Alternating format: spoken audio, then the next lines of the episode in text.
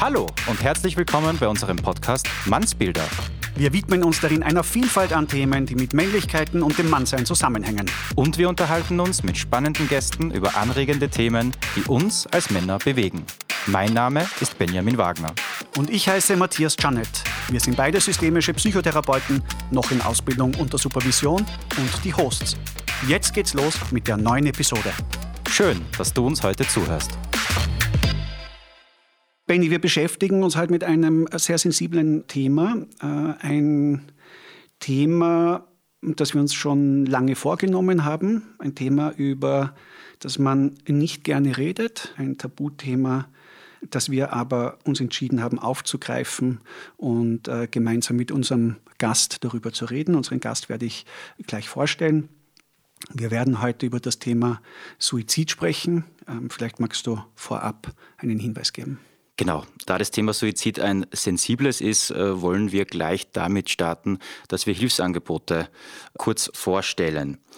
Beginnen möchte ich da mit den äh, Telefonseelsorgenummern.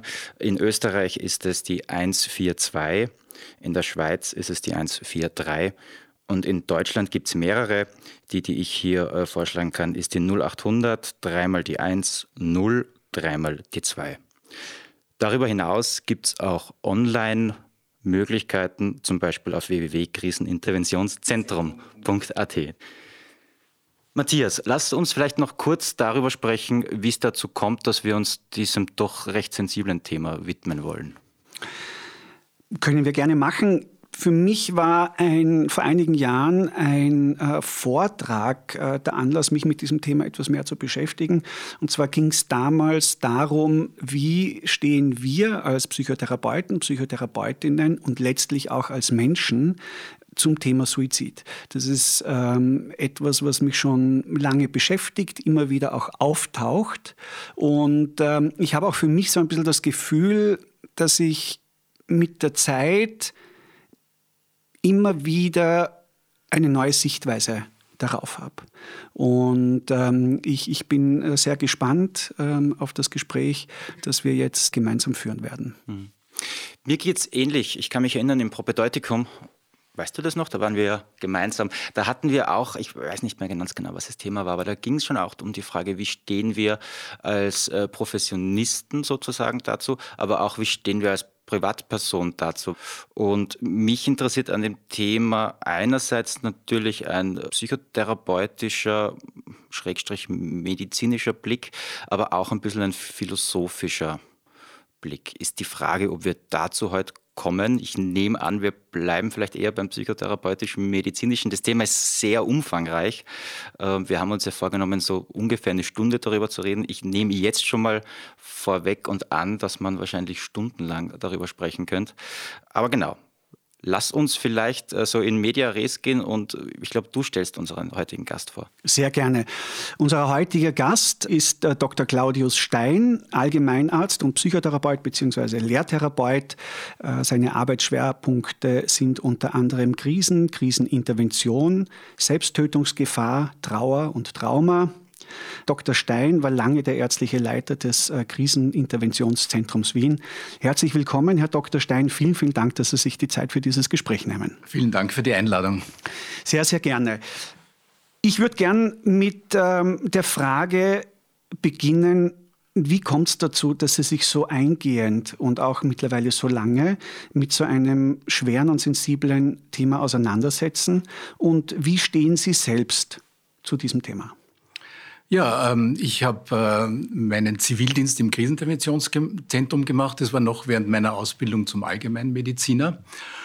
Und habe mich dann begonnen, auch psychotherapeutisch aus- und weiterzubilden.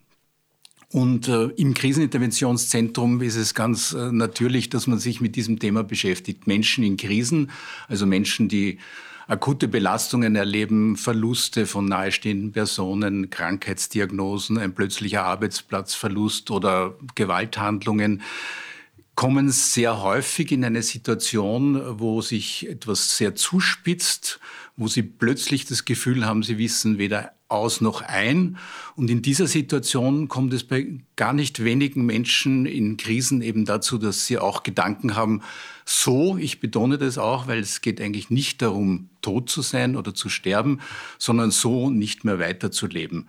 Und damit verbunden ist natürlich, dass man sich dann mit dem Thema einfach mehr beschäftigt, weil sehr viele Menschen, die man dann eben psychotherapeutisch begleitet oder, oder auch beratend begleitet, eben in so einer Situation sind und es wichtig ist, halbwegs richtig und äh, gut auf dieses Thema zu reagieren.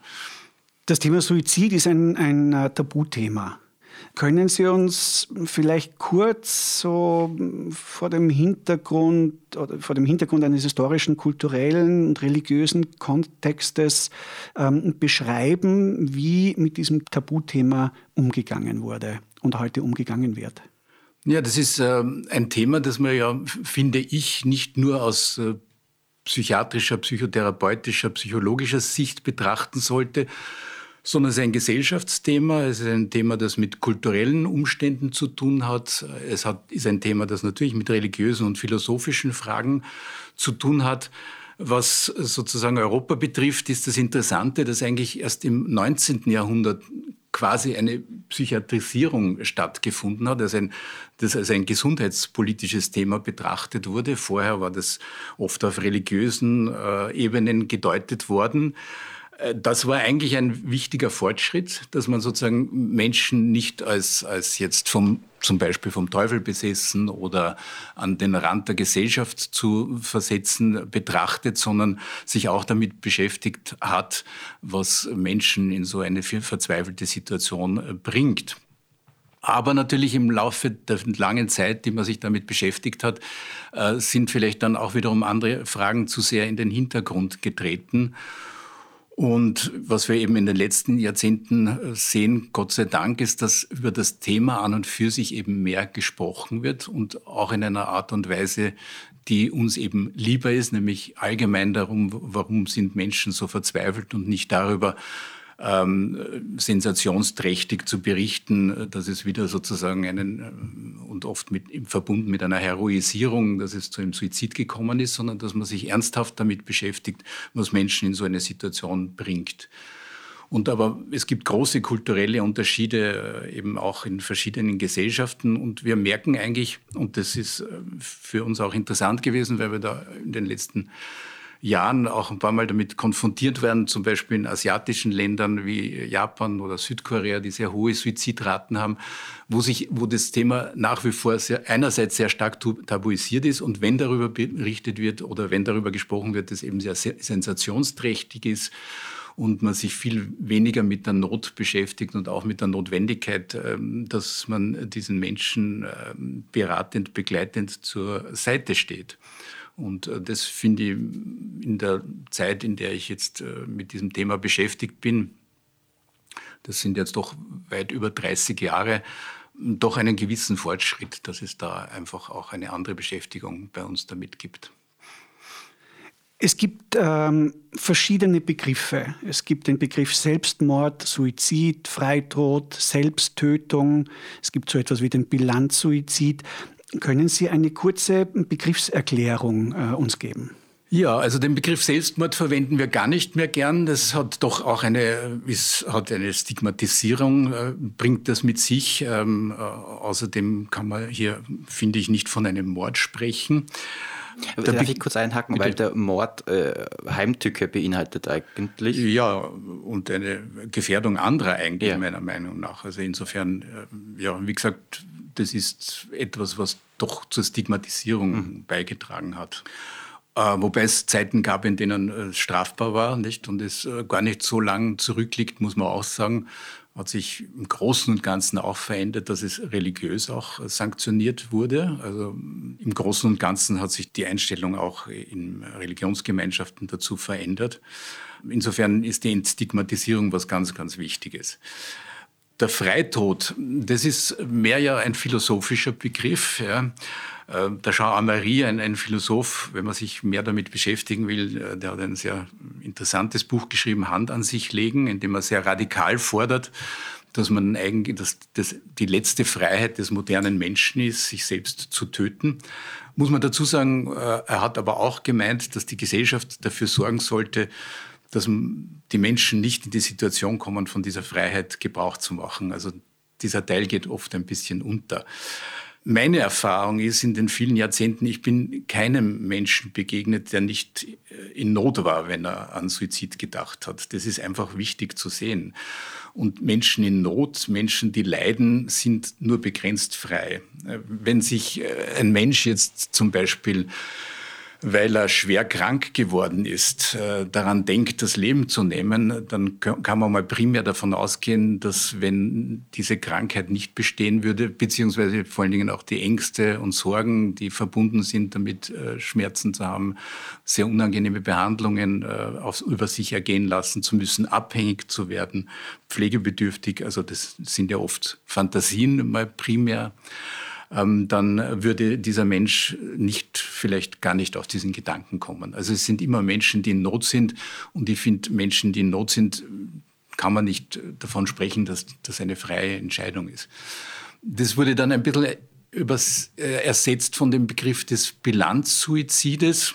Also der Bilanzsuizid würde bedeuten, dass ein Mensch frei von jetzt psychiatrischen, psychischen Störungen, Erkrankungen, äh, entscheidet, dass sein Leben auf diese Art und Weise nicht mehr lebenswert sei.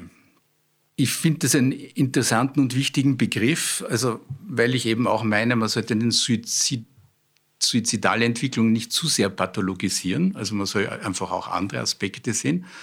Es gibt äh, das bilanzierende Element bei vielen äh, Suizidversuchen oder Suiziden. Das heißt, aber auch da wieder heißt es ja, ich bin in einer Situation, in der ich in großer, großer Not bin. Und aus dieser Not heraus entscheide ich für mich, dass das Leben nicht lebenswert ist. Und damit muss man wieder sagen, ist diese Frage der freien Entscheidung wieder auch ein Stück weit eingeschränkt. Ja? Aber trotzdem will ich nicht leugnen, dass es dieses Element gibt.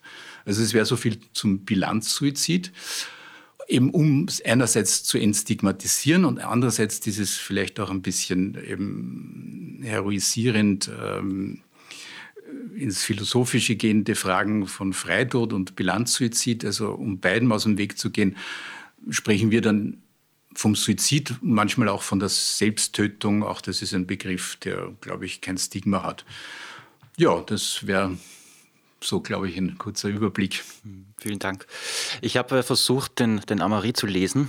Also es blieb beim Versuch. Ich, es ist ja ein recht dünnes Büchlein eigentlich. Ja, ja. Aber es ist, wie Sie auch gesagt haben, durchaus radikal und auch ein bisschen in der Sprache antiquiert, finde ich. Doch auch ein sehr, sehr interessantes Buch. Aber sein Plädoyer für die Freiheit zum Suizid, das ging für mich schwer, das ganz nachvollziehen zu können. Ja.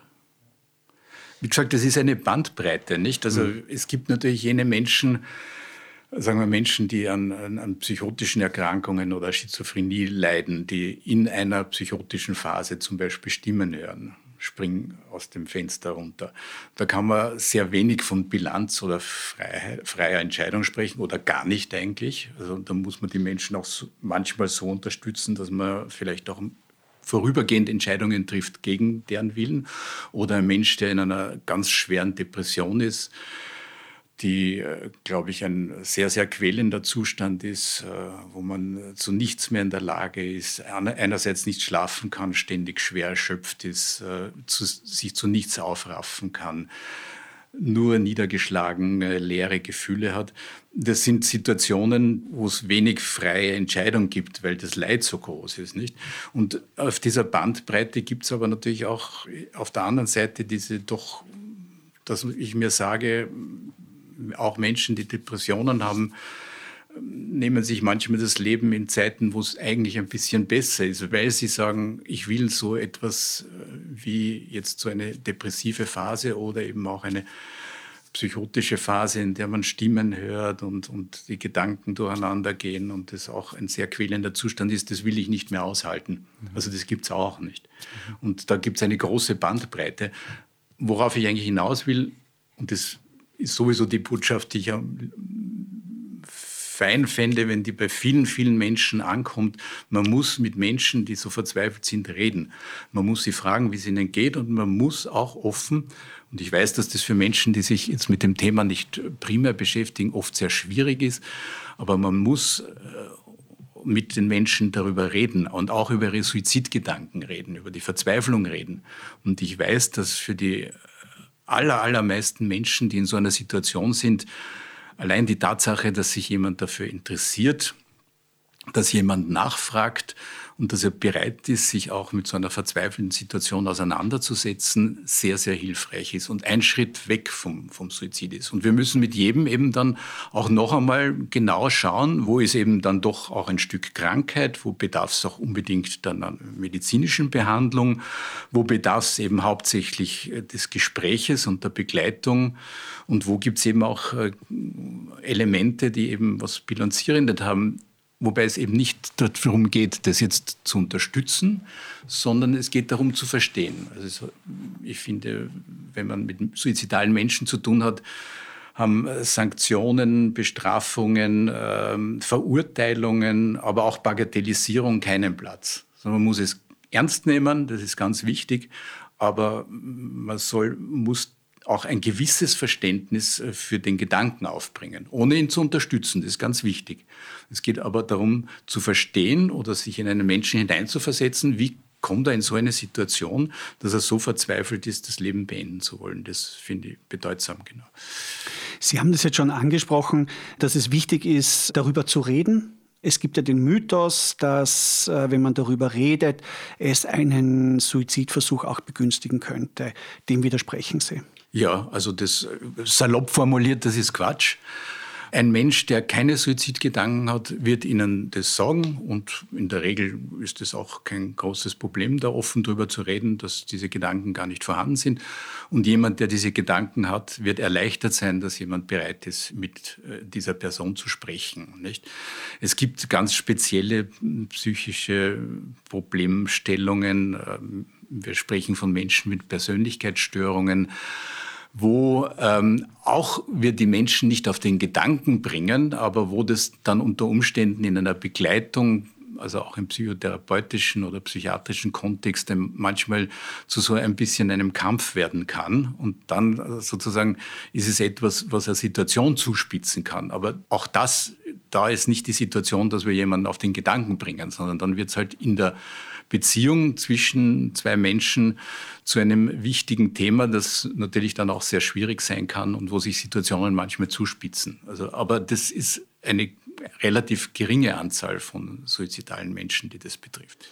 Die Idee, jemanden auf den Gedanken zu bringen, indem man es anspricht, ist ja per se, würde ich sagen, eine absurde, weil ich sogar so weit gehen würde, zu sagen, ich glaube, jeder Mensch kennt den Gedanken daran, äh, das eigene Leben beenden zu können.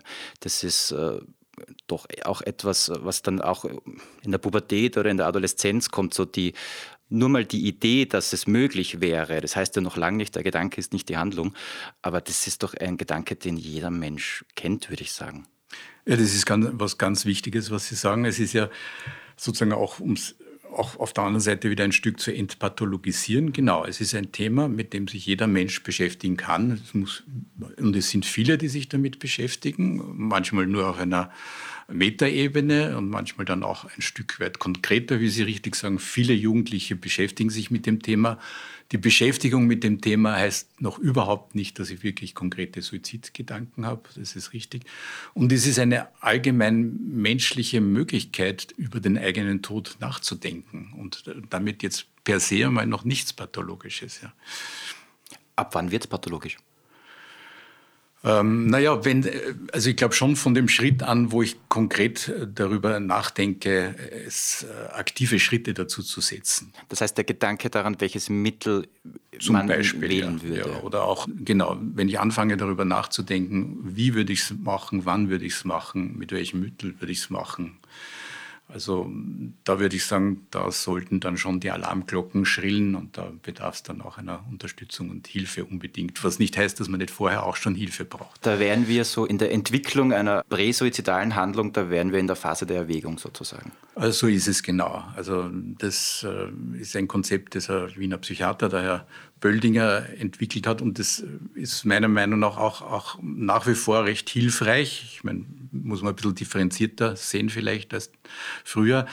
Aber es gibt in den allermeisten Fällen gibt es eine Entwicklung hin zum Suizid. Also sozusagen diese plötzlichen, wir sagen impulsiven Handlungen, also sozusagen der Gedanke kommt und dann suizidiere ich mich, die gibt es extrem selten. Ja, also die gibt es eben, wie gesagt, ich habe das ja vorher erwähnt, Menschen mit psychotischen Erkrankungen, Stimmen hören und äh, dann gibt es äh, sozusagen eine Stimme, die einem sagt, äh, da kann das äh, passieren.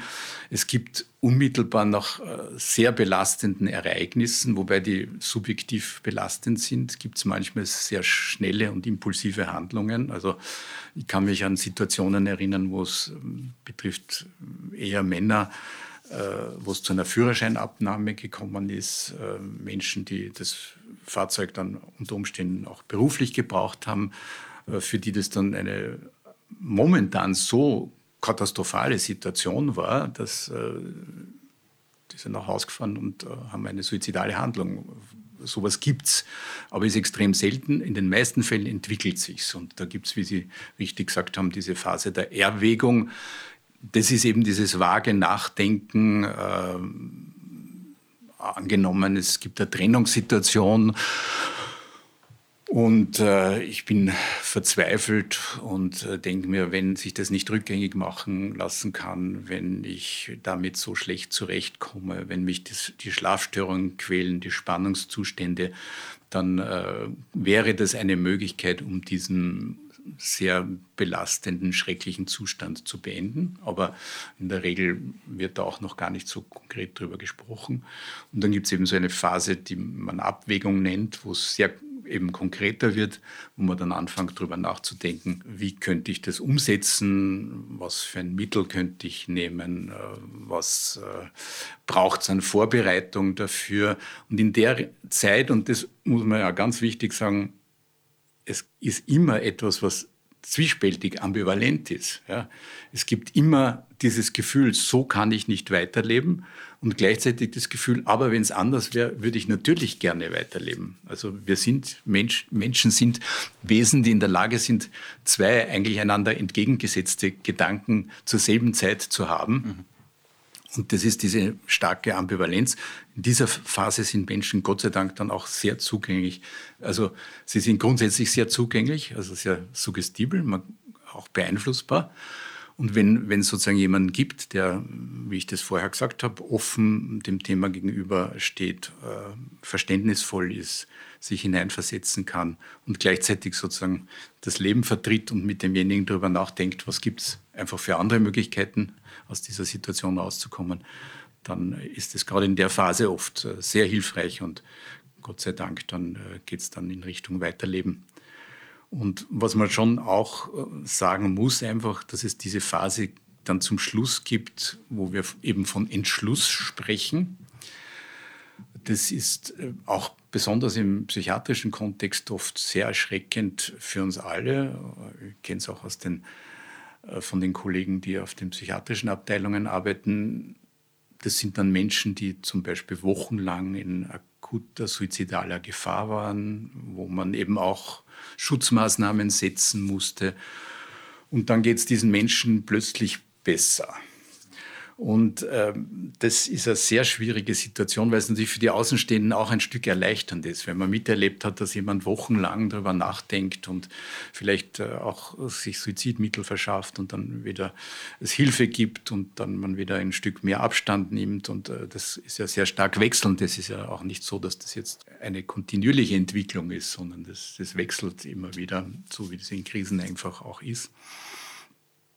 Und wenn diese Person, ohne dass sich jetzt wirklich was an der Situation geändert hat, wenn diese Person dann plötzlich gelassen, ruhig wird, es ihr besser geht, dann sind einerseits manchmal ist man eben erleichtert als begleitender äh, Mensch und auf der anderen Seite besteht dann immer die Gefahr, dass es schon zu einem Entschluss gekommen ist. Da sollten die Alarmglocken eigentlich schrillen. Eigentlich schon. Das Problem ist nur, also ich finde es dann sehr wichtig, dass man noch einmal, man spürt dann oft noch einmal so eine Skepsis wie kann das jetzt sein? Ich meine, Gott sei Dank gibt es ja viele Menschen in Krisen, in dieser Abwägungsphase, die eben dann Hilfe kriegen und wo sich was zum Besseren wendet. Wenn das eben nicht der Fall ist und trotzdem eine deutliche Besserung eingetreten ist, noch einmal nachzufragen. Mir kommt das komisch vor, jetzt war es so verzweifelt. Aber das sind Menschen, die dann oft nicht mehr gut zu erreichen sind. Ich erkläre mir das dann so, dass natürlich dann tatsächlich diese innere Zwiespältigkeit weggefallen ist. Also dann äh, habe ich für mich subjektiv, dieser Mensch hat subjektiv für sich die Meinung, dass das eine eigentlich rational vernünftige Entscheidung wäre, eine Lösung seines Problems. Und äh, damit bezieht er auch andere in dem Sinne nicht mehr ein. Man kriegt manchmal mit, dass es dann Vorbereitungshandlungen gibt, wie Testament schreiben oder ich kann mich erinnern, eine, das war auch eine äh, habe ich nicht direkt begleitet, aber wo es auch um einen jungen Menschen gegangen ist, der lange auch in, in psychiatrischer Behandlung gewesen ist, der dann entlassen wurde, es ihm besser ging. Und ein paar Wochen später hat er sich suizidiert und hat vorher seine Lieblings-CDs verschenkt an seine Freunde. Ich meine, das sind äh, Hinweise, die schwer zu deuten sind oft. Also man sollte da auch nicht äh, jetzt äh, Schuldzuweisungen, dass da was übersehen wurde. Aber das wären dann noch einmal, wenn es so eine Schlussphase gibt, Hinweise darauf, dass irgendwas im Gange ist, was sehr bedrohlich sein kann. Und da setzt dann eine scheinbare Beruhigung ein bei den jeweils Betroffenen. Mhm. Also könnte man sagen, dass der Entschluss, sich dann äh, zu suizidieren, sowas wie Hoffnung gibt für den jeweils Betroffenen?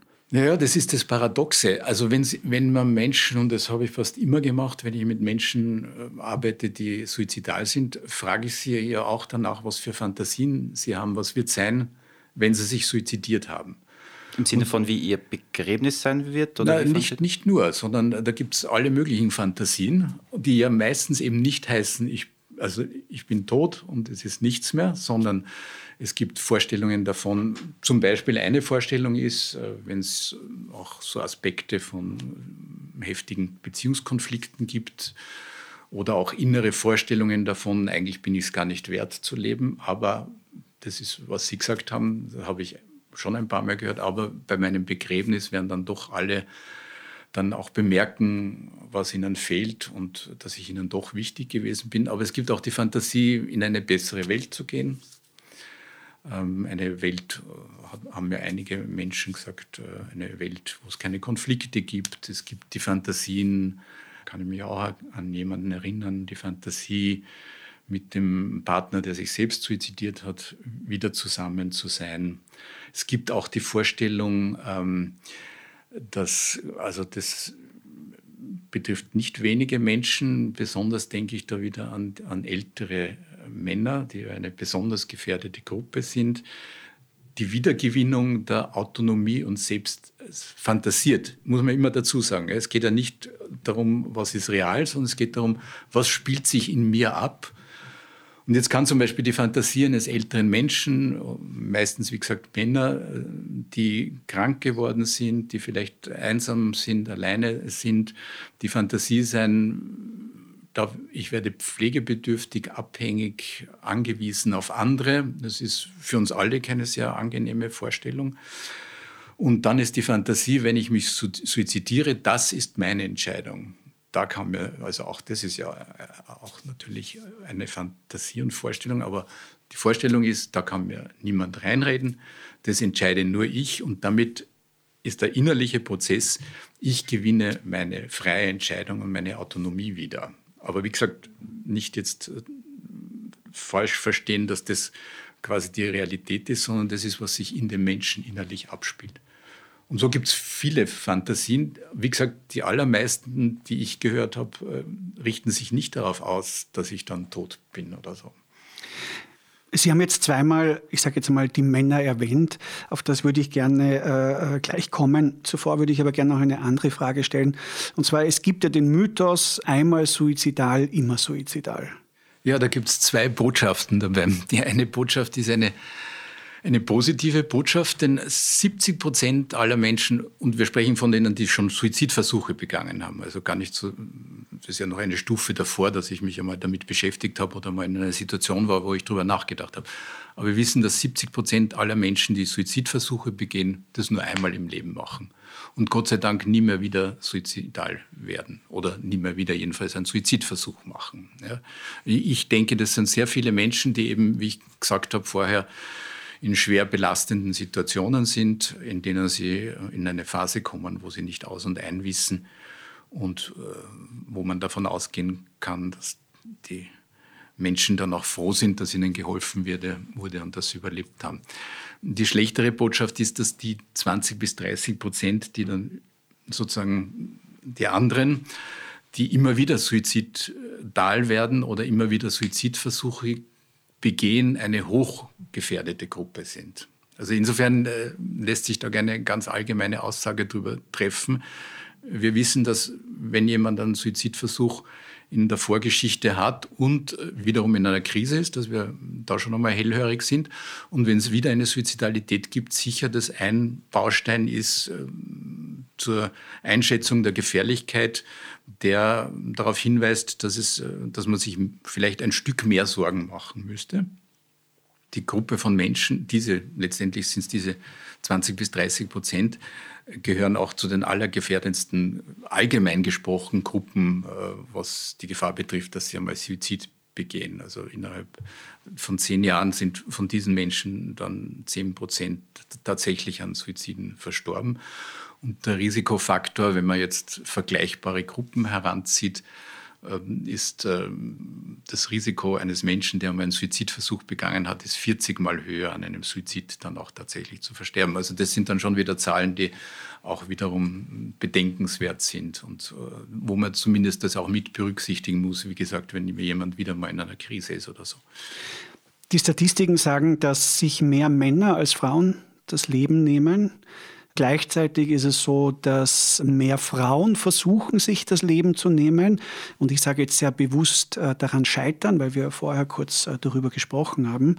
Es gibt auch unterschiedliche äh, Methoden, die Männer und Frauen wählen. Können Sie dazu ein bisschen was sagen? Ja, wir haben ja vorher schon drüber geredet und Sie haben es sozusagen jetzt ähm, vielleicht auch als Stichwort nochmal gesagt. Es geht nicht um ein Scheitern, im Gegenteil, finde ich, sondern ähm, es geht darum, dass jemand eben dann überlebt hat. Und wie gesagt, äh, die aller, allermeisten Menschen, die einen Suizidversuch überleben, sind froh, dass es anders gekommen ist. Ich persönlich habe ein Problem äh, damit, äh, darüber zu reden, was passiert, wenn ein Mensch sich wirklich suizidiert. Also ich denke, ich weiß mittlerweile doch relativ viel darüber, wie, sich Menschen, wie es Menschen gehen kann, wie sie sich fühlen, was äh, es für Probleme geben kann, für Konflikte, wenn Menschen darüber nachdenken. Da habe ich mit, doch im Laufe dieser vielen Jahre mit sehr vielen Menschen zu tun gehabt, Trotzdem dürfte, wenn es zu einem Suizid kommt, noch einmal zumindest zum Schluss irgendwas ganz anderes passieren, von dem wir einfach leider sehr, sehr wenig wissen. Und das macht eben den Unterschied zwischen Suizidversuch oder Suizidgedanken und dem vollzogenen Suizid aus. Äh, und das wird wahrscheinlich mit auch ein Grund sein, warum sich dieses Verhältnis bei Frauen und Männern umkehrt. Weil der Suizidversuch, so wie die suizidale Entwicklung auch, ich glaube, bei vielen Menschen primär, also die suizidale Entwicklung sowieso, aber auch der Suizidversuch selbst dann auch gar nicht eben auf das Sterben ausgerichtet ist, sondern darauf, auf, aufs Leben ausgerichtet ist. Es gibt eben diese Botschaft, von der ich vorher gesprochen habe, wenn man über die Fantasien auch redet. Ein Begriff ist sicher dieser Hilferuf, dann hat ein amerikanischer Psychiater, der Herr Farberer, Cry for Help äh, davon gesprochen. Das ist nur ein Element dessen, nicht? Also dass äh, der Suizidversuch einfach ein Hilferuf ist, den man keinesfalls überhören sollte und damit aber wiederum ein Stück aufs Leben ausgerichtet ist, nicht?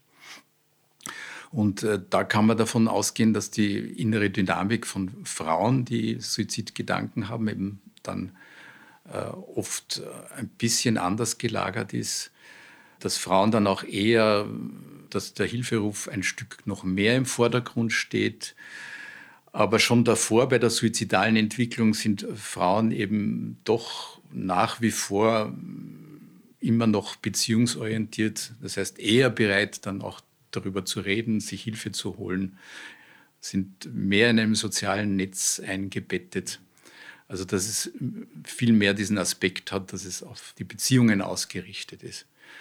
Und leider Männer einerseits, äh, man muss immer aufpassen, dass man keine Klischees transportiert. Ich habe vielen, mit vielen Männern gearbeitet, die sehr wohl äh, auch einen guten Zugang zu ihren Gefühlen hatten und auch bereit waren, über sich zu reden und sich Unterstützung zu holen. Auffallend war schon, dass die Männer in Krisen oft später gekommen sind. Also die haben es länger versucht, alleine durchzustehen. Und dann ist die äh, Situation noch ein Stück zugespitzter gewesen, was dann manchmal ein bisschen schwierig, schwieriger noch gemacht hat, weil man relativ spät einbezogen wurde. Trotzdem, wie gesagt, aber ich gehe halt davon aus, dass unter diesen vielen Männern, die sich suizidieren, und es ist ein Verhältnis von 1 zu 3 bis fast schon 1 zu 4, also viermal mehr Männer suizidieren sich als Frauen, dass das eben auch äh, Menschen sind, die wenig äh, über sich sprechen, die vielleicht auch keinen so, so guten Zugang zu den eigenen, zur eigenen Gefühlswelt haben, die weniger gut sozial eingebettet sind und die auf der anderen Seite diese, diese doch auch immer noch, wie gesagt, Vorsicht, Klischee, aber trotzdem auch immer noch sozusagen, wenn ich etwas tue, dann tue ich es unter Anführungszeichen konsequent und dann mache ich es auch so, dass es äh, sozusagen tatsächlich dann auch zum Tod führt. Wie erklären Sie sich das? Ist die äh, einfache Antwort auf, auf so eine komplexe Frage die, dass es an traditionellen Männlichkeitsvorstellungen äh, liegt? Ich würde sagen, auch eben. Das ist sicher ein wesentlicher Faktor auch. Ja.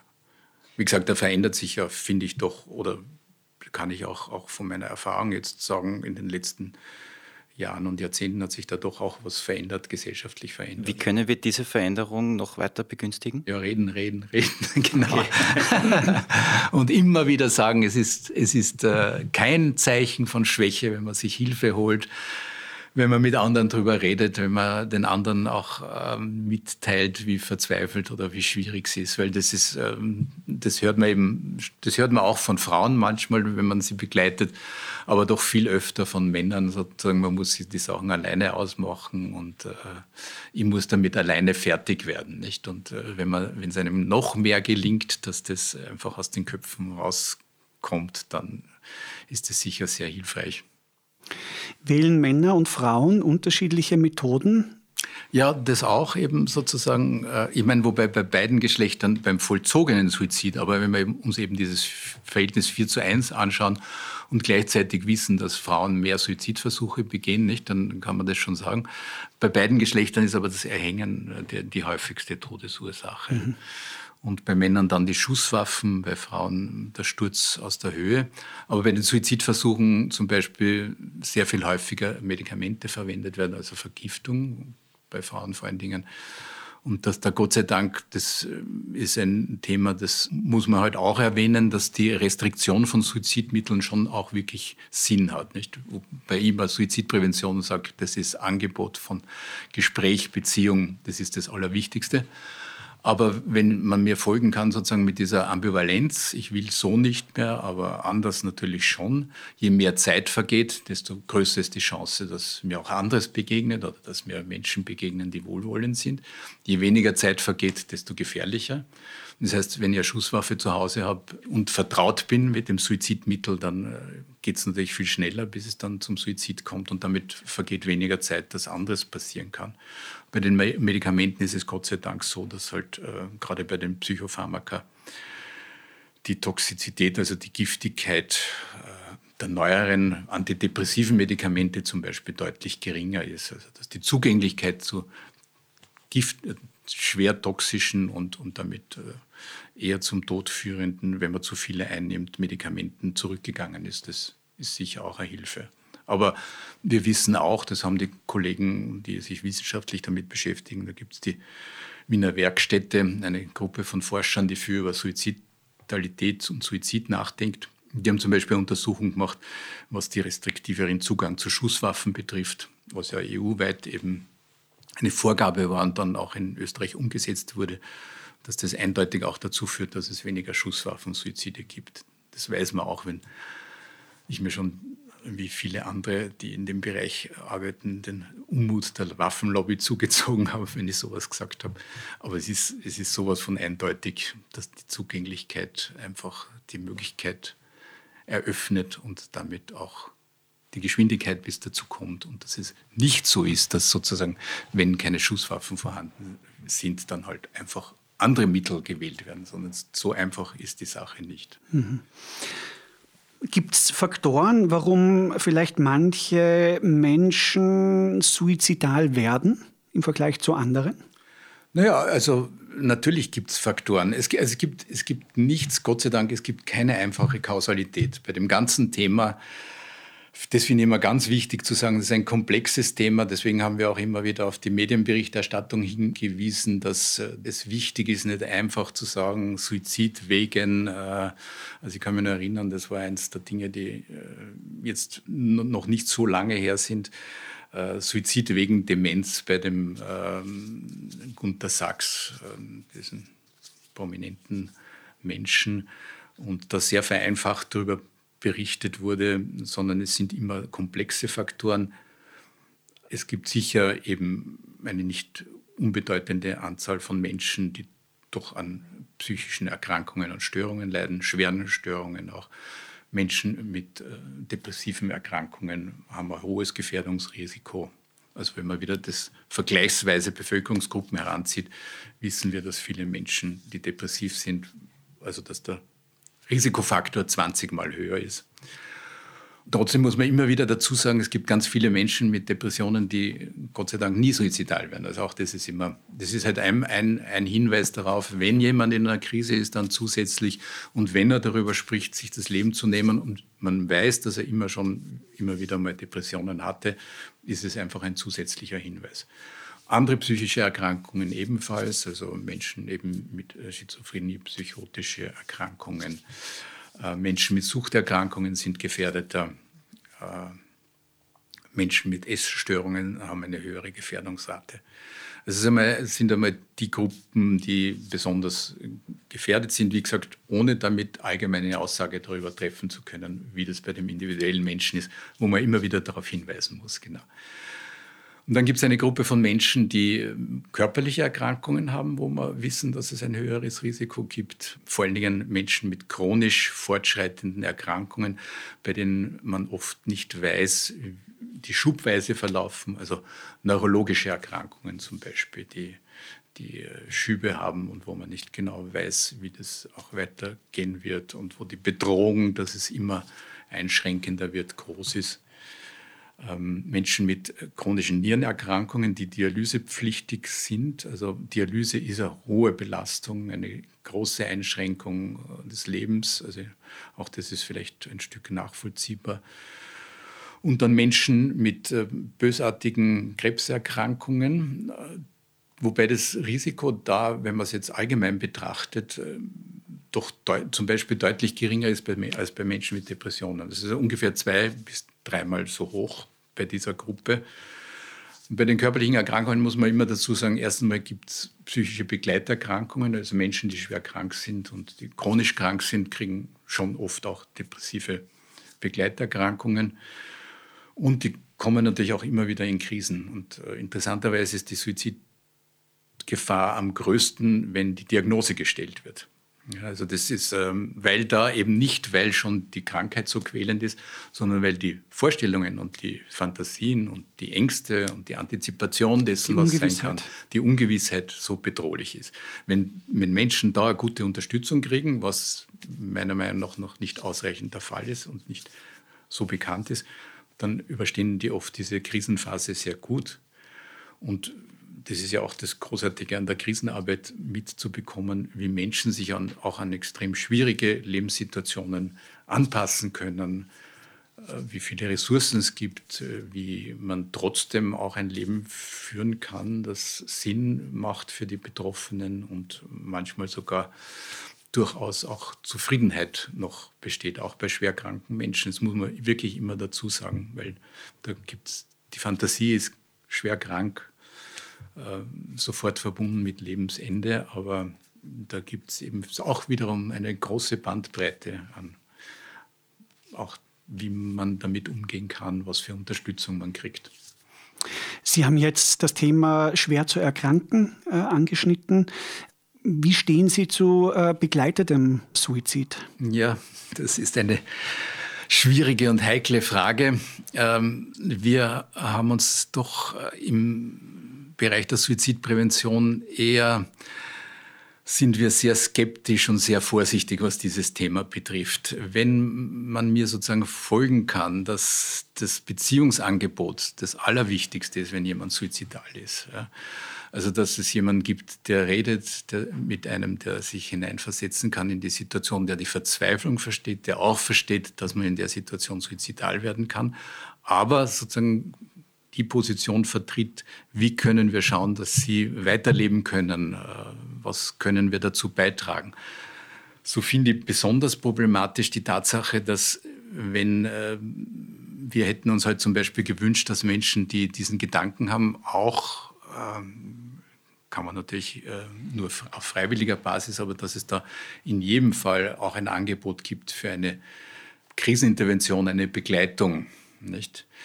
Und dass es sich nicht darauf beschränkt, wie es jetzt ist, dass es zwei Gespräche, also eins beim Palliativmediziner, eins beim anderen Medizinerin, also immer beide Geschlechter sich eingeschlossen gibt.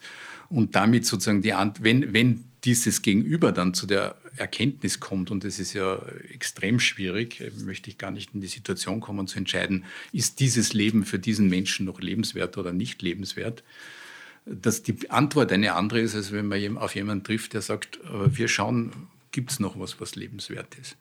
Das ist das eine Problem, was ich dabei sehe. Äh, das andere ist natürlich mit der zunehmenden Ökonomisierung und jetzt wird ja auch wieder viel darüber berichtet, über die, den Personalnotstand und die Kosten auch von Pflege, äh, von Begleitung, von Gesundheitswesen allgemein, dass hier so auch ein, eine gesellschaftliche Tendenz dazu entsteht, ein Problem auf diese Art und Weise zu lösen, wo es eigentlich und da wäre ich eigentlich wieder beim Amarie, nicht? Also einerseits dieser Freitod und andererseits aber die Gesellschaft muss alles dazu tun, dass Menschen nicht in die Situation kommen, diese Freiheit zu nutzen. Und da gibt es meiner Meinung nach ganz, ganz viel zu tun. Also der Ausbau der Palliativmedizin, der Hospizmedizin, grundsätzlich natürlich bessere, noch mehr Angebote an Krisenintervention und, und äh, Psychotherapie und grundsätzlich natürlich äh, Lebensumstände zu schaffen, die alten, älteren Menschen auch ermöglichen, ein für sie würdevolles und sinnvolles Leben zu führen. Also ich glaube, da gibt es unendlich viel zu tun. Da ist die Tendenz ja eher eine andere dann. Und ich weiß zum Beispiel, ich habe schon auch viel mit Palliativmedizinern oder vielen Menschen, die auf Palliativstationen äh, arbeiten, geredet, dass sehr häufig auch bei schwerstkranken Menschen, die dann in eine Palliativeinrichtung kommen, wo eben auch es eine sehr intensive Betreuung, einerseits eine gute Behandlung von, von Schmerz und äh, Begleitsymptomen gibt und andererseits auch eine sehr intensive menschliche Betreuung äh, mit vielen Gesprächen und dass oft der Suizidwunsch zurücktritt. Also insofern bin ich, äh, ohne sagen zu wollen, dass es das nicht äh, in manchen Situationen sehr wohl geben kann und dass es dann einfach auch die Entscheidung ist, die zu respektieren ist. Aber grundsätzlich finde ich, gibt es viel vorher zu tun, bevor eben diese Möglichkeit so eine mm, einfach äh, eine Möglichkeit wird, wie ich halt einfach mein Leben beende, ohne dass man vorher darüber nachdenkt, was alles sonst noch möglich wäre.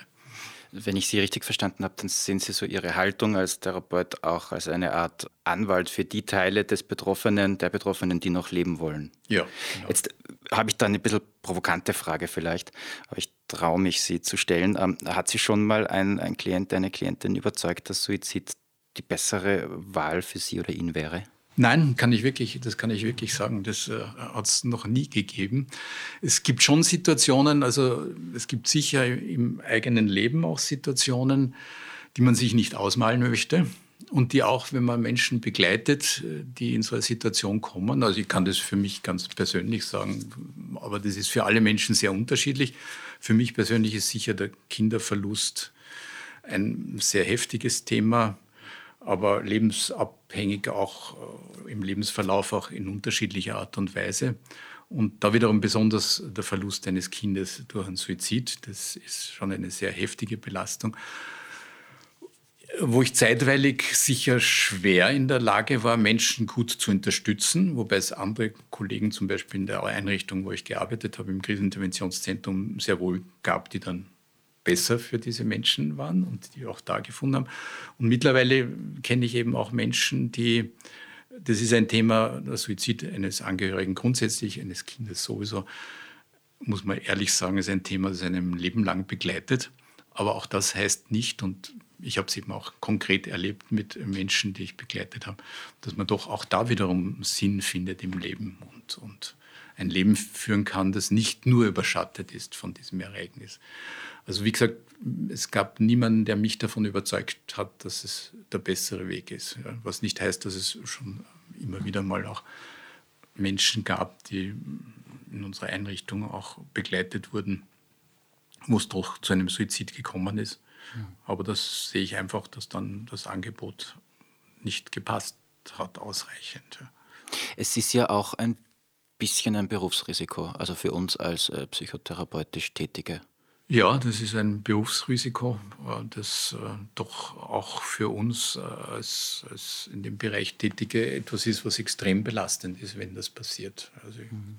glaube, es gibt wenig Situationen in, in, der psychotherapeutischen Tätigkeit, die belastender sind. Oder eigentlich kann ich mir gar keine vorstellen. Und es ist oft nicht unähnlich wie Angehörige, die jemanden durch Suizid verlieren. Also es ist ganz wichtig, finde ich auch, dass man sich dann auch selbst damit beschäftigt, dass man sich selbst dann auch wieder Hilfe holt und Unterstützung holt, mit anderen darüber reden kann und auch eingebettet ist in, in ein gutes Netz. Weil da kommt es nicht selten eben dann doch zu Schuldzuweisungen und selbst in Einrichtungen, die damit beschäftigt sind, auch immer wieder dazu, dass es eher tabuisiert wird, nicht darüber geredet wird. Das finde ich nicht so günstig. Was ist denn wichtig bei so einer Krisenintervention? Sie haben die Beziehung jetzt mehrmals äh, angesprochen. Was ist wesentlich, um, um sozusagen diesen Menschen, der suizidale Gedanken hat, zu halten? Ja, das, äh, also über allem steht das Beziehungsangebot, dass man sich einfach zur Verfügung stellt. Und wie gesagt, das wäre ein Appell nicht nur an Menschen, die professionell Menschen begleiten, die in Schwierigkeiten sind, sondern unser Wunsch wäre ja, dass jeder Mensch äh, ein gewisses Wissen darum hat, was, wo, wo, es, wo es besteht Gefahr und wo muss ich oder sollte ich den anderen ansprechen. Was jetzt nicht der Anspruch ist, dass jeder immer und überall aufmerksam ist, aber dass man doch auch den Gedanken hat und wenn einem jemand nahe steht, dass man dann auch bereit ist, sich das anzuhören. Also das Beziehungsangebot ist das Aller, Allerwichtigste. Und wenn es gelingt, eine gute und tragfähige Beziehung herzustellen, das kann ich einfach aus diesen vielen Jahren der Erfahrung sagen, dann ist es ganz, ganz viel gewonnen. Und äh, das Entscheidende an der Beziehung ist aber eben, dass man nicht vorschnell irgendwelche Lösungsvorschläge oder Ratschläge gibt oder vorschnell sagt, äh, das darf man nicht tun oder ähnliches, sondern dass man schon ein Stück einfach offen ist, sich das auch anzuhören. Das ist natürlich schwierig und belastend. Das ist überhaupt keine Frage. Wir, wir sprechen, also im Fach ähm, Jargon sprechen wir, gibt es einen Analytiker, der einen Begriff, äh, dass der Therapeut, die Therapeutin, äh, der Herr Bion hat diesen Begriff äh, gebildet, sozusagen ein Container ist, ne? also ein Behältnis was können wir uns darunter vorstellen? Also, dass man sozusagen bereit ist, auszuhalten, was das Gegenüber momentan nicht aushält. Es sind halt sehr unangenehme Gefühle, Verzweiflung, Hilflosigkeit, Ohnmachtsgefühle, Angst. Hoffnungslosigkeit. Hoffnungslosigkeit ist ganz wichtig. Das ist also je hoffnungsloser, desto sicher auch äh, gefährlicher ist die Situation.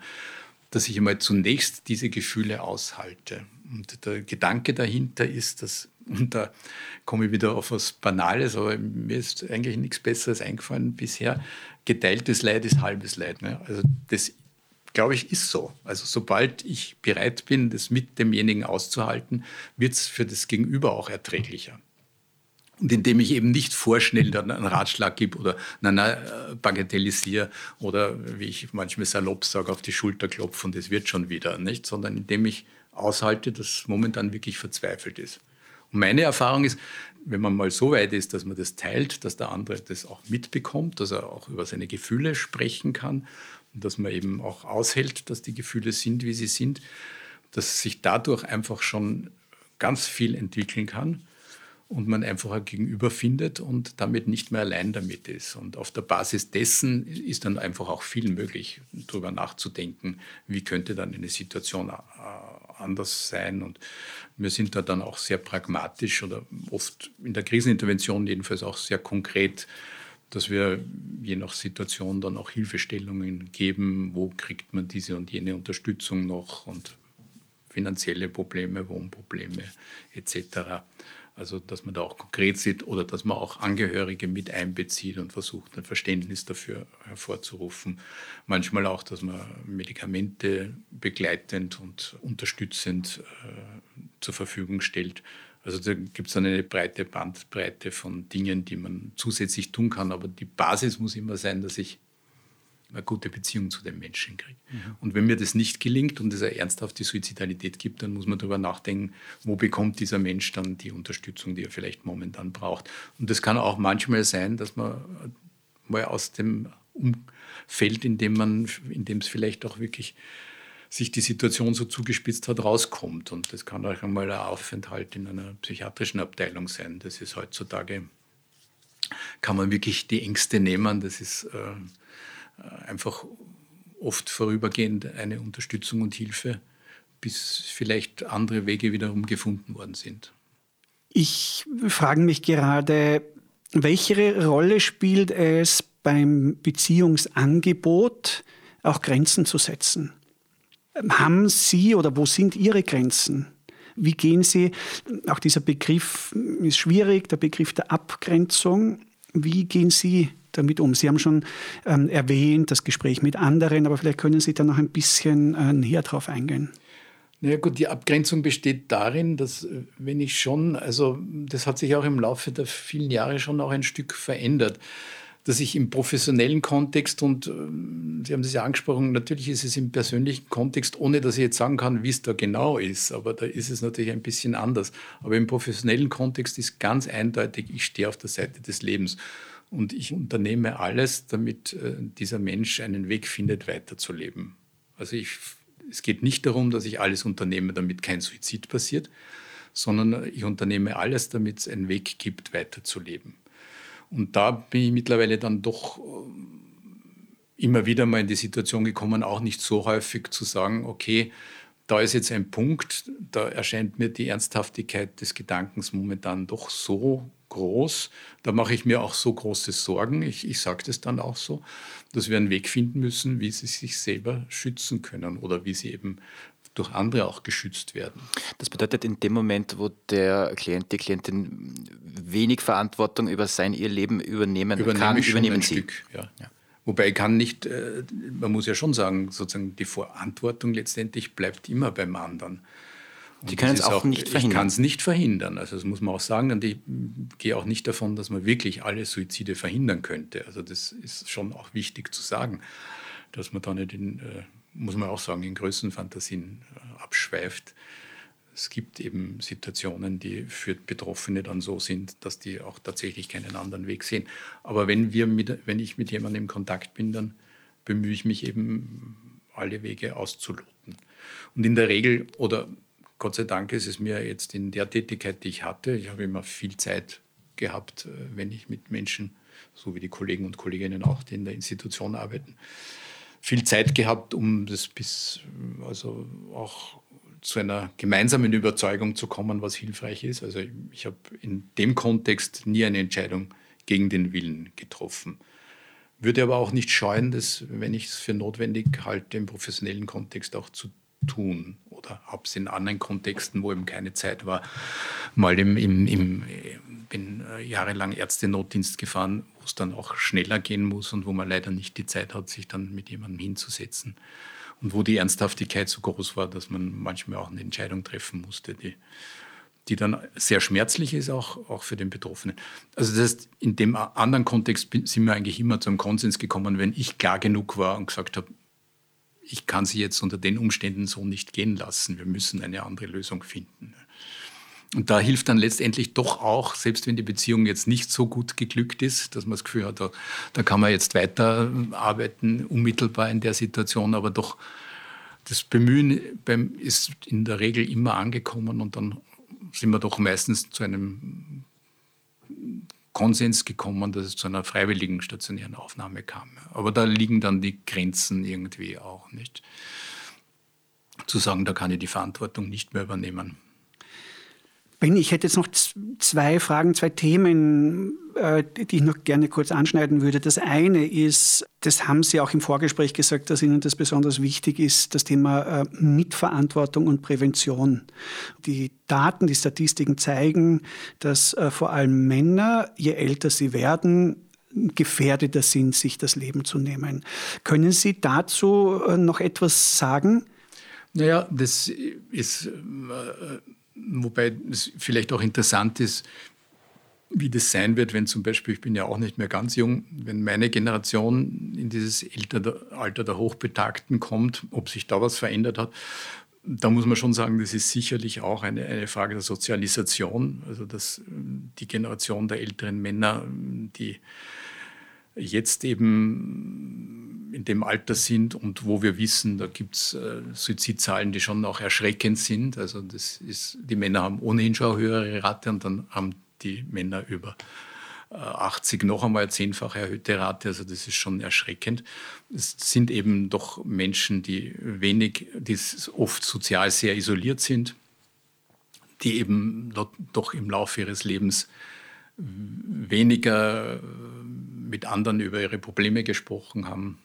Ich habe mal gelesen, dass vor allem die, die Zahl der Suizide bei älteren Männern ähm, steigt, nachdem sie die Partnerin verloren haben, weil und die Hypothese dahinter ist, dass eher die Frau für die sozialen Kontakte zuständig war und dann die alten Männer sozusagen äh, vereinsamen und sich dann entschließen, das Leben zu beenden. Ja, äh, da haben Sie vollkommen recht. Also wie gesagt, ohne da auch wiederum sozusagen eine einfache Kausalität ja. zu finden, aber das ist sicher ein wesentlicher Punkt. Also wir wissen, dass verwitwete Männer im Jahr nach dem Tod äh, der Frauen ein deutlich erhöhtes Risiko haben. Wir wissen, dass alleinstehende Männer gefährdet sind, getrennte Männer gefährdet sind. Also für äh, Männer hat die Beziehung eindeutig einen Schutz, eine Schutzfunktion, was Suizidalität betrifft. Und das ist halt auch, äh, dass äh, oft die sozialen Kontakte und das soziale Leben eher dann äh, von den Frauen organisiert wurde. Und wenn dann die Frauen versterben zum Beispiel, dass die Männer dann tatsächlich äh, sehr, sehr isoliert sind und alleinstehend sind. Und dann ist bei den Männern natürlich auch noch einmal mehr, denke ich, als bei den älteren Frauen dieses Gefühl eben des Autonomieverlustes. Und die keinesfalls dann eben äh, unterstützungsbedürftig werden wollen, pflegebedürftig, dass das Ängste sind, die die man ja auch nachvollziehen kann, die sehr groß sind. Aber man muss immer sagen, weil das bei der Debatte um den assistierten Suizid äh, auch so ein einfacher Autonomiebegriff ist, nicht? Also die Selbstständigkeit, die eigentlich damit beschrieben wird, dass man nur für sich selbst entscheidet und bloß nicht abhängig von jemand anderen ist. Das stimmt ja nicht. Wir sind ja unser ganzes Leben in diesem Spannungsfeld wie selbstständig sind wir, wie entscheiden wir alleine, wie können wir für uns alleine im Leben stehen und wie abhängig sind wir von anderen. Aber das sind wir das ganze Leben lang. Ja, wir sind eben soziale Wesen. Und man kann das nicht so betrachten. Dass es ist auch gut so, also sage ich jetzt, ich persönlich. Ja, das ist ja gut so, absolut, ja, ja. Also ich finde dabei auch, ähm, wie Sie richtig sagen, ich finde das ja auch nichts Negatives. Und äh, man kann sich die Autonomie sehr wohl auch bewahren, bei entsprechender Unterstützung, das ist wichtig. Also ich meine, äh, es gibt sicher viele Pflegeeinrichtungen, die sehr liebevoll umgehen und wo man sich durchaus die eigene Autonomie bewahren kann. Nicht? Und eher würde das Problem sehen, wenn es eben so wie jetzt ist, Geld, Personalmangel, dass diese Rahmenbedingungen nicht mehr hergestellt werden können ausreichend. Matthias, du hattest noch ein zweites Thema, glaube ich. Es gibt noch ein Thema, es passt jetzt nicht unmittelbar zur letzten Frage, aber Sie haben es ein, zwei Mal bereits erwähnt, und zwar den äh, Umgang der Medien mit diesem Thema. Und es gibt ja zwei Begriffe, es gibt den äh, Werther-Effekt und den Papageno-Effekt. Können Sie die beiden Begriffe kurz erklären? Also der Werteeffekt oder wir nennen ihn auch Imitationseffekt geht darauf zurück, dass äh, der Goethe ja eine Novelle geschrieben hat, Die Leiden des jungen Werther, wo sich ein junger Mann aus unglücklicher Liebe das Leben nimmt. Und in der Folge scheint es zu einigen Suiziden gekommen zu sein, wo man das Buch gefunden hat, wo sich die jungen Männer unter ähnlichen Umständen suizidiert hatten, wie der Held im Werther. Ähm, ob das tatsächlich eine viel mehr waren als, als sonst, das kann man aufgrund der Zeit ja noch nicht genau vorstellen. Das ist ein bisschen umstritten. Aber natürlich gab es eben diese Imitationssuizide, wo eindeutig ein Zusammenhang damit war, was, da, was in dieser Novelle einfach auch beschrieben wurde. Das wäre also der Werteeffekt sozusagen. Äh, ich höre von jemandem, mit dem ich mich auch ein Stück identifizieren kann, der ähnliche Probleme hat wie ich und nehme mir auch das Leben. Und äh, der Papageno-Effekt ist in der Zauberflöte. Papageno unglücklich, äh, oder zunächst erlebt er so, dass er unglücklich verliebt ist in die Papagena und es droht, dass er sie verlieren wird. Und das macht ihn so verzweifelt, dass er quasi äh, daran denkt, sich zu erhängen. Nicht? Da hat er schon den Strick in der Hand. Und dann kommen die drei Knaben, das wären jetzt die, das wären sozusagen die Psychotherapeuten oder die einfach auch wohlmeinende Menschen oder beratende Menschen oder alle Menschen jedenfalls, die mit Menschen zu tun haben, die äh, Suizidgedanken haben. Und die mm, sozusagen sind eben dafür den Papageno und unterstützen ihn. Und äh, damit lässt er davon ab und dann geht die Geschichte ja auch gut aus. Aber er erzählt später, und das ist der Papageno-Effekt, ist der, dass er davon erzählt, dass ihm geholfen wurde. Und das ist, wissen wir auch, und das muss ich sagen, das hat mich sehr beeindruckt. Es sind in den letzten Jahren dann ein paar Berichte erschienen, also auch ein Ehepaar, das zum Beispiel auch eine, eine, ein Kind durch einen Suizid verloren hat, die beschrieben haben, wie ihnen in einer extrem verzweifelten Situation geholfen wurde. Da gab es einen sehr schönen Artikel im Standard, finde ich. Ich war persönlich berührt, weil ich mir denke, so viel kann ich gar nicht äh, sagen in Zeitungsberichten, wie dieser Effekt ist. Dass man liest, da war jemand in einer schrecklichen, verzweifelten Situation. Da hat er herausgefunden, oft mit Hilfe und dann liest man auch noch, welche Hilfe das war. Aber das Entscheidende ist, ich habe eine schwere Krise, eine schwere suizidale Krise überlebt. Und davon erzählt eben der Papageno in der Oper auch, dass ihm die geholfen haben. Das ist der Papageno-Effekt.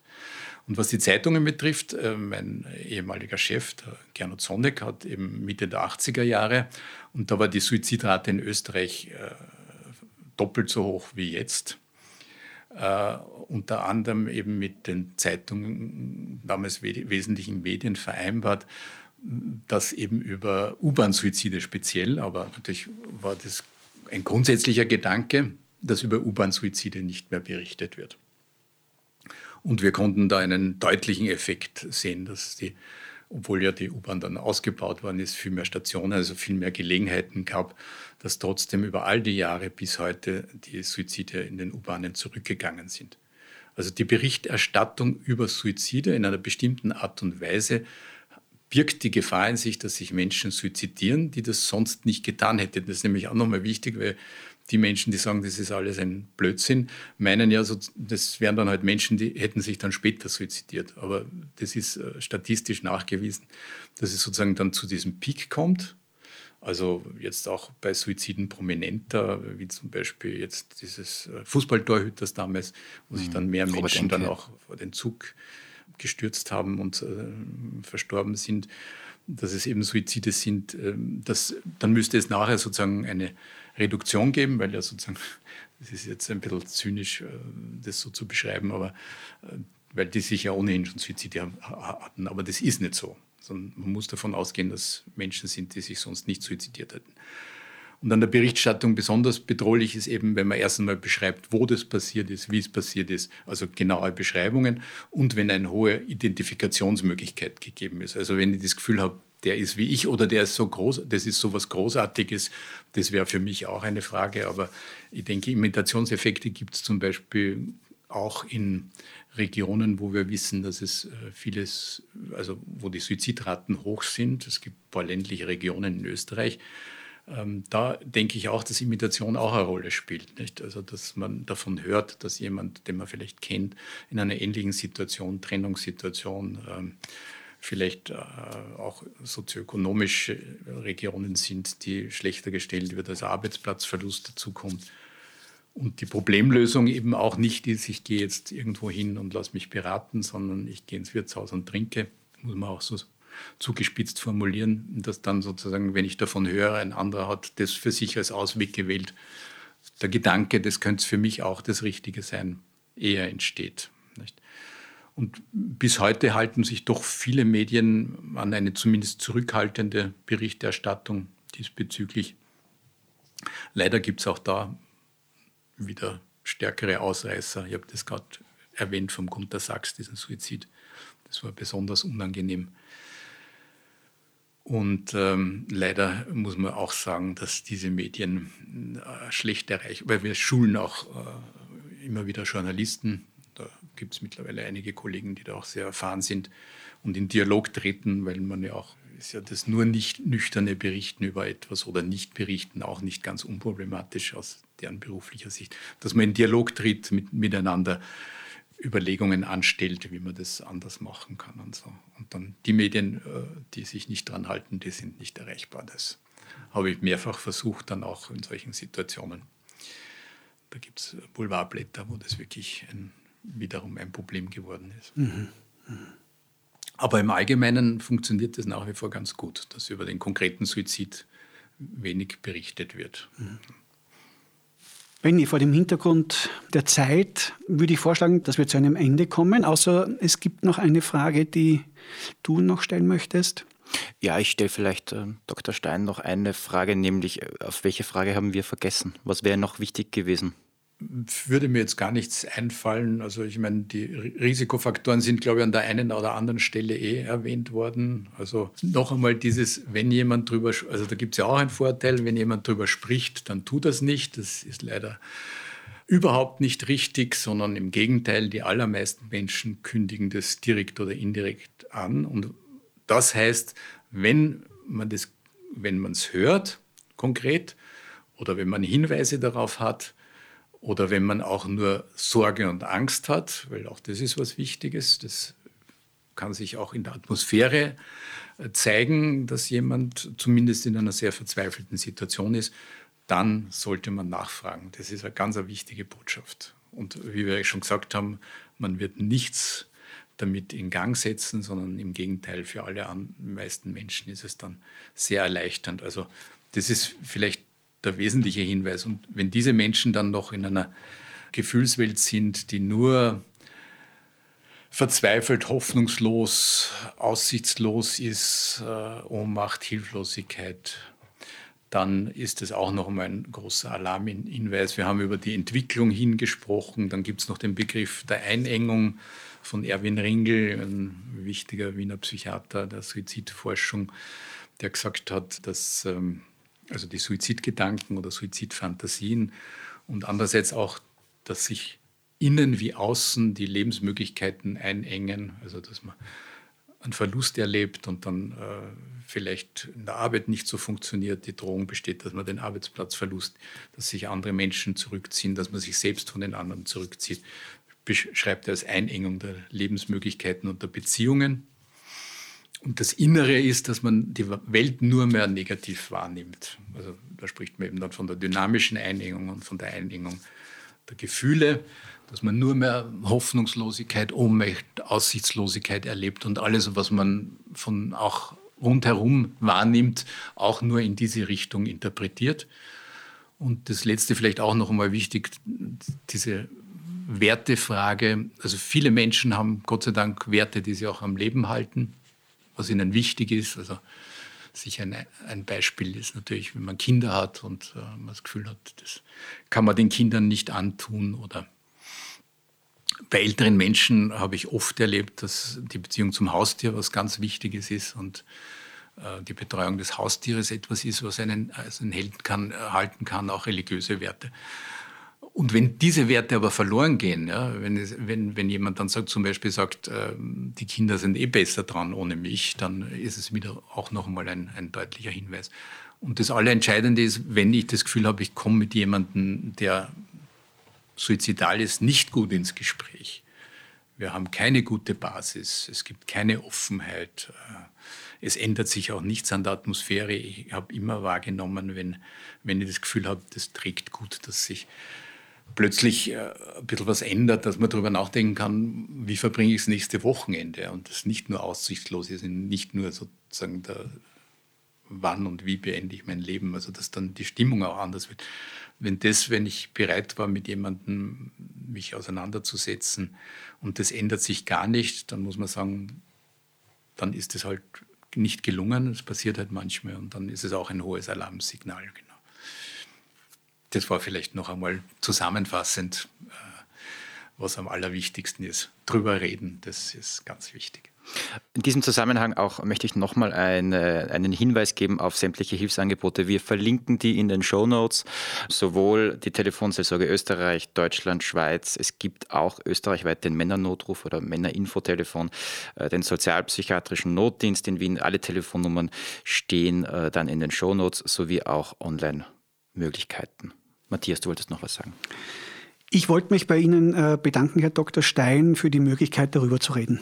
Ja, ich bedanke mich, dass ich, Sie mich eingeladen haben und ich finde es auch eine gute Gelegenheit, einfach darüber zu reden und vielleicht doch Menschen zu erreichen, die vielleicht selber in der Situation sind oder die von jemandem wissen, dass er in dieser Situation ist und vielleicht sich ein bisschen leichter tun, Hilfe zu holen oder Hilfe anzubieten. Danke. Vielen Dank. Vielen Dank. Benny, wir verabschieden uns noch von unseren Zuhörenden. Vielen Dank fürs äh, Zuhören und bis zum nächsten Mal.